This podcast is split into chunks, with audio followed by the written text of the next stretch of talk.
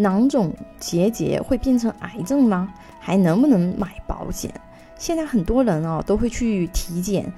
毕竟预防胜于治疗啊。但是随着年纪的增长呢，一般人都会查出一些小问题。很多人的体检报告里面呀，它会出现结节呀、囊肿啊、息肉啊、增生啊等等。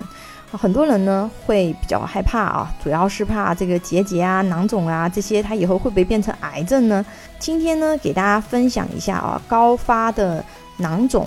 结节是什么，还能不能够买保险啊？因为息肉和增生这些常规的，它如果说没有什么特别大的问题，或者不是长在特别的位置，一般来说是能够去买保险的。囊肿的话呢，它其实是充满液体的哦。可能是因为感染啊、外伤啊、寄生虫等原因，造成腺体分泌的液体无法排出啊，只能像气球一样吹起来，像一个囊肿。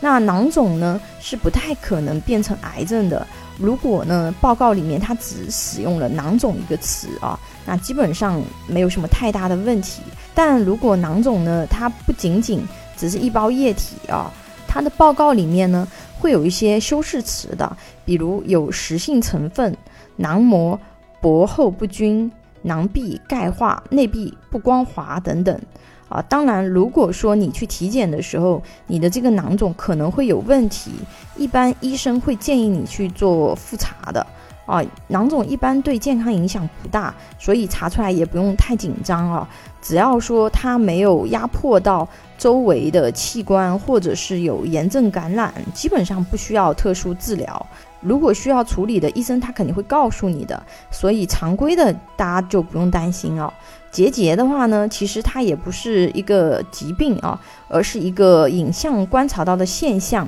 结节呢，它只能表明体内的话呢有一个小团块，这个小团块的具体情况呢，它其实是没有办法通过这个影像来确定的。大多数的结节它都是良性的，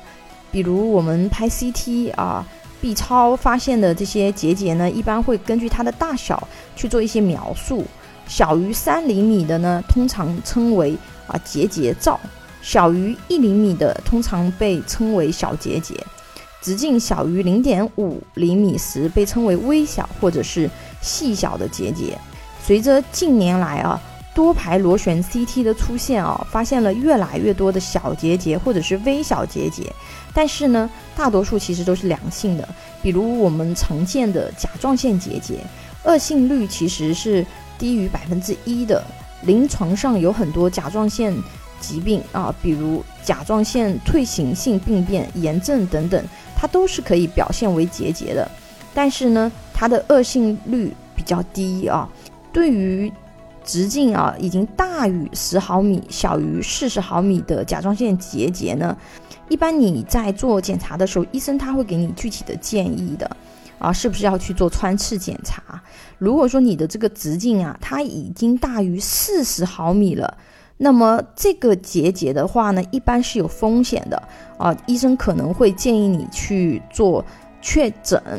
但是有了，大家也不用担心啊，因为现在甲状腺癌在我们保险领域一般叫做喜癌，特别是有了老版重疾险的朋友啊，他甲状腺癌也是按重疾赔的啊。但是新版的重疾的话呢，甲状腺癌症它就要分级赔了。那有了囊肿或者是结节，还能不能买保险呢？啊，我把常见的医疗险、重疾险可能的核保结论给大家分享一下哦。医疗险的话呢，一般是根据结节的分级来核保的，不同的产品它的核保结论不完全一致。啊，我们拿乳腺结节来举例啊，常规的产品一级结节一般是标体承保，啊，二三级结节的话呢，啊可能会除外乳腺。如果说你的乳腺结节已经达到四级以上了，那么暂时就无法投保了，因为不同的结节它的这个结论可能是不一样的，所以具体的还要看你的结节所处的位置，还有具体的产品。那我们接下来再看一下重疾险啊，一般它也是根据结节的等级来核保的。我们还是以乳腺结节啊为例啊，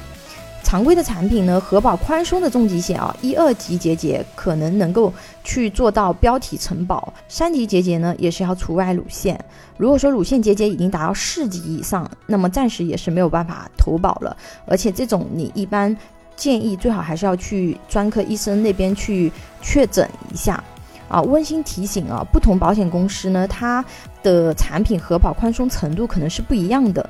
比较麻烦的可能是肺结节啊，新发现肺结节的人一般很难马上投保健康险。所以为什么说呃找我们处理的话呢，对你们来说会比较有帮助，尤其是有一些体况有问题的朋友，因为你在一家保险公司里面去投保，人家拒保你的。但是我们如果帮你找一些宽松的保险公司去帮你核保，可能你就能够通过了。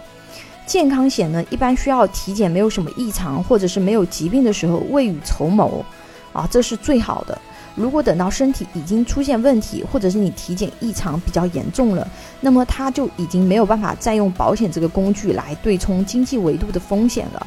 拥有一百多家保险公司产品库，轻松货比三家，帮助有保险需求的家庭节省百分之三十左右保费，省钱省时间。有保险规划需求的朋友，可以关注微信公众号“富贵成长记”或者私信老师咨询。